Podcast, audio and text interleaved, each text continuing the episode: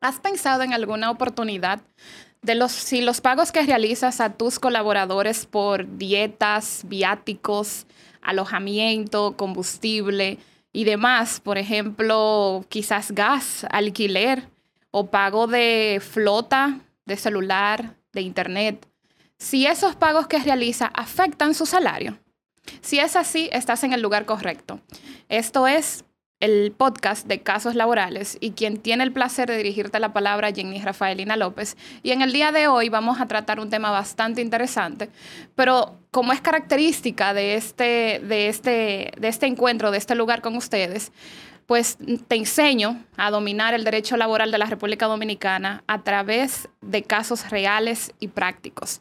Y en el día de hoy no es la excepción. Tenemos un caso bastante interesante en donde nos hacemos las preguntas de si esos pagos que realizamos a nuestros colaboradores por esos alojamientos, dietas, viáticos y demás, si efectivamente afectan o pueden afectar ese salario. Entonces, sin más, vamos a descubrir el caso del día de hoy.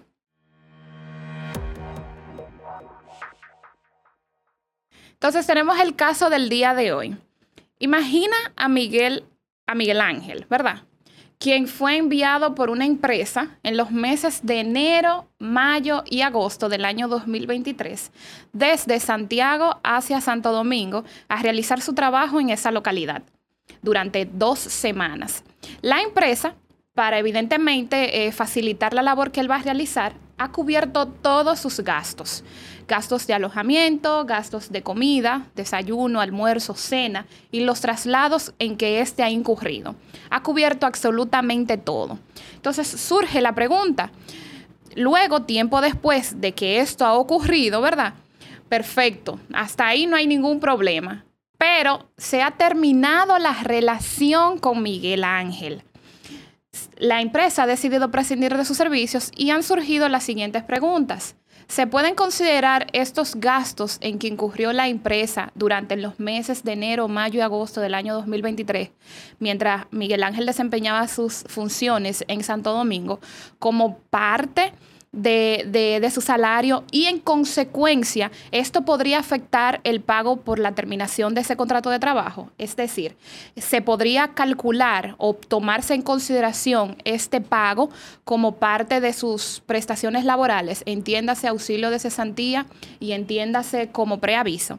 Entonces esa es la pregunta del día de hoy. Bastante interesante. Vamos a imaginarnos ese caso de Miguel Ángel. Vamos a adentrarnos entonces en la situación de Miguel Ángel. Y para ello debemos de entender qué es salario y, qué, y cuáles son las diferencias entre salario ordinario y salario extraordinario para poder entenderlo. Entonces, como es característica de este, de, este podcast, siempre partimos desde lo general hacia lo particular para poder realmente absorber todo ese conocimiento jurídico de derecho laboral y poder entenderlo. Entonces, lo primero que debemos de entender es qué es salario. Lo hemos dicho en episodios anteriores. El artículo 192 del Código de Trabajo es claro y yo creo que todos conocemos lo que es salario porque en algún momento de nuestra vida pues hemos recibido eh, ese pago. Entonces, ¿Qué, nos dice el artículo 192? Salario es la retribución que el empleador debe pagar al trabajador como compensación del trabajo realizado. Evidentemente es el pago que recibes como contraprestación a tu servicio. Ese salario puede ser ordinario o extraordinario. E inclusive ambos puede ser ordinario y extraordinario. Entonces, ¿qué sucede? La la Suprema Corte de Justicia ha hecho una labor excepcional en cuanto a determinar, a modo de, varias sentencias en, su, en sus criterios jurisprudenciales, qué es salario ordinario. Y ha emitido una serie de sentencias. Y ha dicho específicamente en las sentencias del 24 de noviembre de 1999, en el 2000, en el 2005 y múltiples más que, que podemos encontrar que salario ordinario es la retribución devengada por el trabajador como consecuencia de la prestación del servicio dentro de la jornada normal del trabajo. Ojo aquí, de manera constante y permanente en periodos no mayores de un mes. Entonces, ¿Qué nos dice la Suprema Corte de Justicia? No ha dado cuáles son los elementos que debemos de tener en cuenta, en cuenta para, un, para determinar lo que es salario ordinario. Primero, que no ha dicho? No ha dicho que se gana dentro de la jornada normal del trabajo. Es decir, que si tu jornada es de 7 y media a 4 y media, ese es el salario, el salario que recibes por esa jornada, dentro de esa jornada específica que ha sido contratada con tu trabajador, con tu empleador. Entonces, segundo, tiene causa en la prestación de los servicios, es decir, que es como consecuencia de la labor que desempeñas. Tercero, se recibe de modo constante y permanente. Esto es vital para lo que vamos a explicar a continuación. Y cuarto, se, no debe de sobrepasar periodos de tiempo mayores a un mes. Entonces, teniendo en cuenta esas cuatro características, ya sabes determinar cuándo es un salario ordinario. Entonces, ¿qué sucede? Que tanto es las sumas que el trabajador devengue por, o que se le pague, ¿verdad? Por el hecho de su trabajo o en ocasión de este, que no reúna ninguna de esas cuatro características que nosotros que hemos dicho ya, ¿verdad que sí? Entonces, todo lo que se pague fuera de eso debe de considerarse como salario extraordinario. Entonces, ¿qué sucede en el caso de Miguel Ángel en específico, habiendo entendido lo que es salario ordinario? En el caso de Miguel Ángel, hemos podido advertir que éste no cumple con los requisitos de salario ordinario. ¿Por qué? Porque él solamente asistió o realizó, se le pagó esa, eso, ese dinero de dietas, viáticos y, y alojamiento durante los meses de enero, mayo y agosto. O sea que no se percibe una constancia ni una permanencia en ese pago. Entonces no me entra ya por solo esa característica en específica, no me entra dentro de la categoría de salario ordinario como tal. Entonces, evidentemente sí podría caer entonces dentro de los salarios extraordinarios. Según la Suprema Corte de Justicia, en una sentencia del año de 2012, bastante interesante, que considero que todos deberíamos de saber, al menos los interesados en, este tema, más aún recursos humanos, gerentes, supervisores y trabajadores en sentido general, emprendedores específicamente, estableció que los gastos de representación combustibles, celulares y teléfonos residenciales, así añadiendo también como agua y gas, son herramientas de carácter extraordinario que el empleador pone a cargo del trabajador para que pueda cumplir con su labor ante las exigencias y naturalezas de la función que desempeñan y tienen un carácter extraordinario y en consecuencia no son admitidos como salario ordinario. Entonces aquí tenemos el caso resuelto de, Miguel Ángel. Evidentemente, esto no es considerado salario ordinario y en consecuencia, al momento de su terminación de esa relación laboral entre él y la empresa, esos pagos que le fueron realizados no pueden ser computados o no pueden entrar eh, dentro del cálculo que se les realice para eh, indemnizaciones laborales como preaviso y auxilio de cesantía. Entonces, esa parte hasta el momento súper clara. ¿Qué sucede entonces? Hay diferentes puntos aquí que hay que aclarar y que son sumamente importantes. Uno de ellos es la simulación y fraude. Lamentablemente, este tipo, habiendo entendido esa parte de que no corresponden como salario, lamentablemente muchas empresas utilizan como gastos reembolsables viáticos, ¿verdad? Utilizan mucho esos conceptos para disimular realmente lo que son salarios ordinarios. Entonces hay que tener mucho cuidado con eso. Se da en la práctica, es una realidad que no podemos negar, de que sí se utilizan a modo de simulación para yo eventualmente no serlo, no, no, no catalogarlo como salario ordinario y en consecuencia, al momento de esa terminación de esa relación laboral, entonces no calculártelo ¿verdad? Trabajador, no te lo incluyo porque no son salarios, lo disimulé, lo disfracé eh, como, gastos no reembolsables o viáticos, lo disimulé, entonces no te corresponden para el pago de mm, indemnizaciones laborales. Entonces hay que tener mucho cuidado con eso. Ahora bien, ¿qué, ¿qué disposiciones tenemos a favor de esos trabajadores? Evidentemente se debe de recurrir a acciones legales y un tribunal competente, pues aún manejando las pruebas que se depositen, podrá determinar si evidentemente eso que dice la empresa que no corresponden como, como parte de salario ordinario, si, si son realmente salario ordinario o si no son salario ordinario. Entonces, eso hay que tener mucho en cuenta con eso.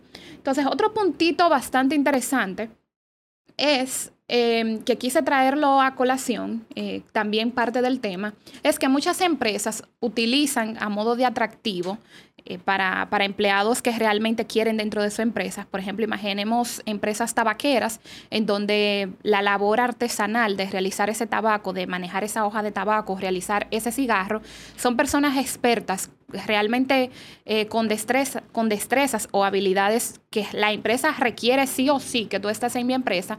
Entonces, a modo de atractivo, de, de, engrosar esos beneficios, pues le dicen, mira, yo sé que tú vives en San Pedro de Macorís, pero yo necesito que tú te mudes para La Vega.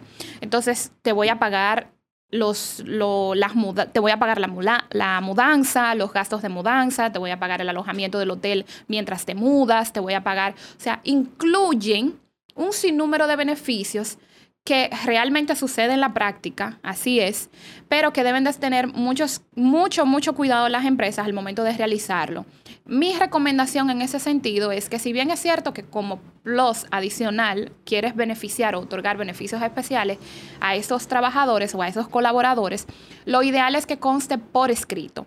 Es decir, que incluyas una cláusula al momento de esa contratación o de ese cambio quizás que se presente, en donde incluyas una cláusula firmada de mutuo acuerdo entre las partes, en donde pues exoneres a la empresa o que el trabajador reconozca que esos pagos que se están realizando esos beneficios adicionales son proporcionados una única vez y que no son parte de su salario ordinario. Entiéndase que no son computables para la tesorería de la seguridad social y en consecuencia no van a ser computables para el momento de, eventual, una eventual terminación de esa relación laboral. Para, no serán tomados en cuenta entonces para lo que es el auxilio de cesantía y el preaviso. ¿Ha quedado claro entonces qué es salario ordinario y qué ha sucedido en el caso de Miguel Ángel? Pero sé que muchos quizás de ustedes se pueden preguntar, yo trabajo en un hotel, yo trabajo en la industria hotelera y me pagan, y como parte de los beneficios del trabajo, estoy, tengo gastos de alojamiento, tengo gastos de comida, o sea, me proporcionan alojamiento y comida. ¿Qué sucede en esos casos en específico? Bueno, en esos casos en específico, evidentemente hay una constancia y una permanencia, ¿verdad? Recordando que en esos casos en específicos, como se, como se explicó anteriormente, decíamos que salario ordinario requería un, un pago constante y permanente, ¿cierto? Entonces, en el caso de los hoteles, eso es una, un pago constante y permanente de alojamiento y comida.